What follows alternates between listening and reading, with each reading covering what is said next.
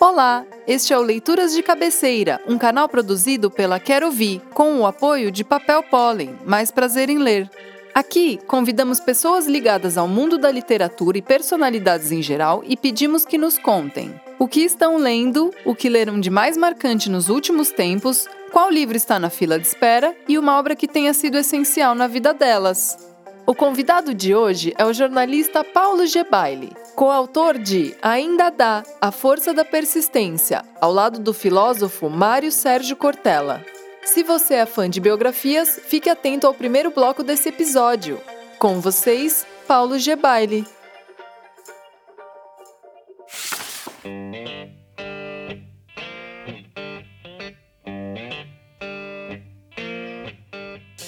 O livro que eu estou lendo no momento é a biografia do John Lennon.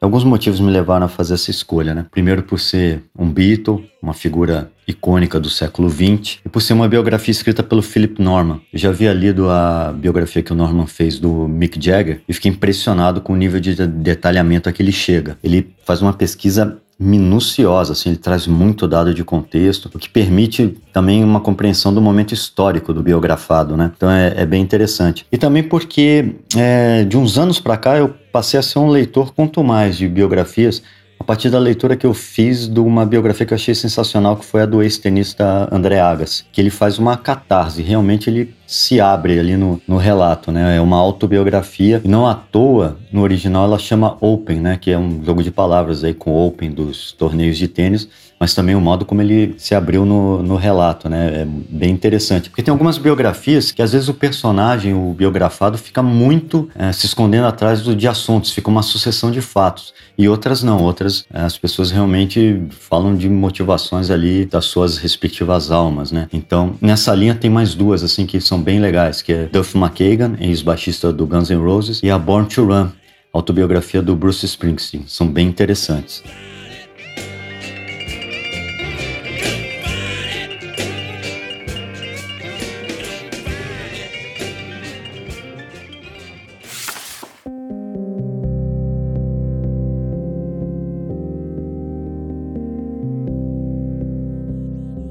Uma das leituras recentes, a mais marcante que eu posso apontar é da trilogia O Lugar Mais Sombrio, do Milton Ratum. Embora só saíram até agora dois livros, né? A Noite da Espera e Pontos de Fuga. E é uma história de um estudante de arquitetura durante o período da ditadura militar, anos 1970 e 1980 aqui no Brasil. E aí é porque toda aquela engenharia de construção de narrativas do Milton Raton, assim, realmente eu acho um dos maiores escritores vivos da literatura brasileira. Tem toda aquela engenhosidade, não é linear, né? Ela dá saltos no tempo. O local também varia, são vários lugares, Brasília, Paris, Santos, São Paulo. Então, é, tem toda essa riqueza aí da literatura do Raton, né? Que eu comecei a ler pelos dois irmãos, que eu acho um, um, livro primoroso, assim, um livro em camadas. E o Milton também, ele nunca dá nada muito mastigado, ele vai sempre compondo os personagens, o perfil psicológico, fala alguma coisa aqui, aí umas páginas à frente dá mais um elemento. Isso tudo torna a literatura muito interessante. E Dois Irmãos é, também virou uma minissérie televisiva. E tem uma adaptação muito bacana também em HQ, feita pelo Fábio Moon e pelo Gabriel Bar, dos, dos Dois Irmãos São adaptações bem bacanas também.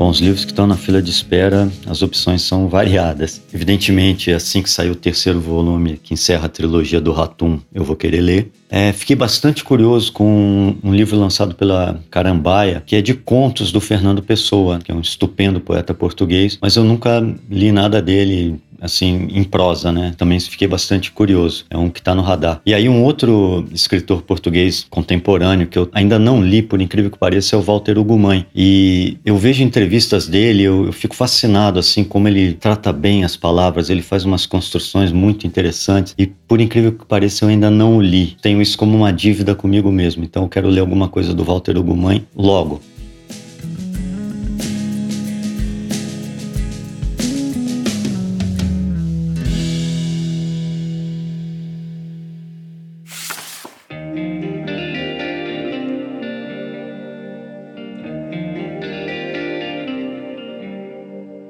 Bom, entre os livros mais marcantes da minha vida, eu vou citar dois que eu li mais ou menos na mesma época e que foram decisivos para consolidar o meu gosto por leitura. O primeiro é O Encontro Marcado, do Fernando Sabino, considerado por alguns um romance de geração. É, o protagonista, Eduardo, é um jovem com aspirações literárias e o livro aborda aí as tensões entre da vazão à inclinação artística e as necessidades do dia a dia, da realidade, as tensões entre desejos e renúncias, as escolhas que se faz na vida, os ritos de passagem, tudo isso confere um tom existencialista a um encontro que no fundo é um encontro que se marca consigo mesmo. O segundo livro é o romance policial Buffy Spallanzani, do Rubem Fonseca. Ele é um livro que se passa no Rio de Janeiro e eu li esse livro na época que eu morava no Rio de Janeiro. Então, ele mencionava ruas que eu conhecia, locais pelos quais eu passava, o ônibus que eu tomava. Isso trouxe uma familiaridade incrível com a ambiência desse romance. E ao mesmo tempo em que citava Flaubert, Virginia Woolf, Dostoiévski, Mozart, então conectou esses dois mundos, o mundo real, o mundo das ideias. Isso para mim foi assim uma festa, foi muito interessante. Fora que como thriller policial é eletrizante também, então vale a leitura por vários pontos de vista.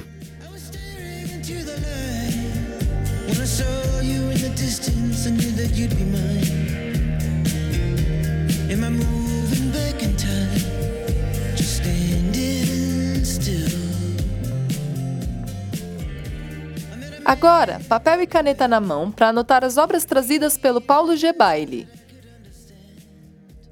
Do biógrafo Philip Norman, ele cita John Lennon, A Vida e Mick Jagger.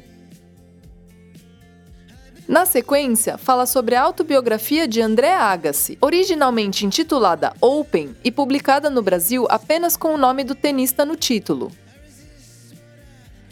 Depois, menciona a autobiografia de Duff McKagan, intitulada É Fácil e Outras Mentiras, e a aclamada autobiografia de Bruce Springsteen, que leva o título de Born to Run. De Milton Ratum, ele fala sobre os dois primeiros volumes da série, O Lugar Mais Sombrio. São eles A Noite da Espera e Pontos de Fuga. E também cita o livro Dois Irmãos, tanto a publicação original de Ratum quanto a graphic novel dessa mesma obra, feita por Fábio Moon e Gabriel Bá. Na fila de leitura está Contos Completos, Fábulas e Crônicas Decorativas de Fernando Pessoa e também alguma obra de Walter Hugo Mãe. Por fim, O Encontro Marcado, de Fernando Sabino e Buffy Spallanzani, de Rubem Fonseca.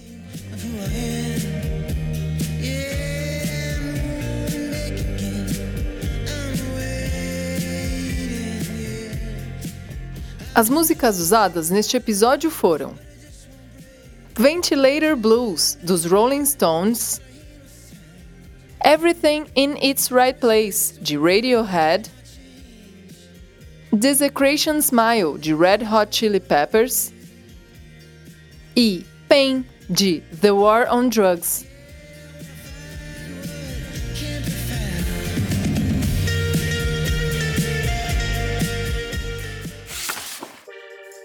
O canal Leituras de Cabeceira é uma produção da Quero Vi, com o apoio de Papel Pólen, mais prazer em ler.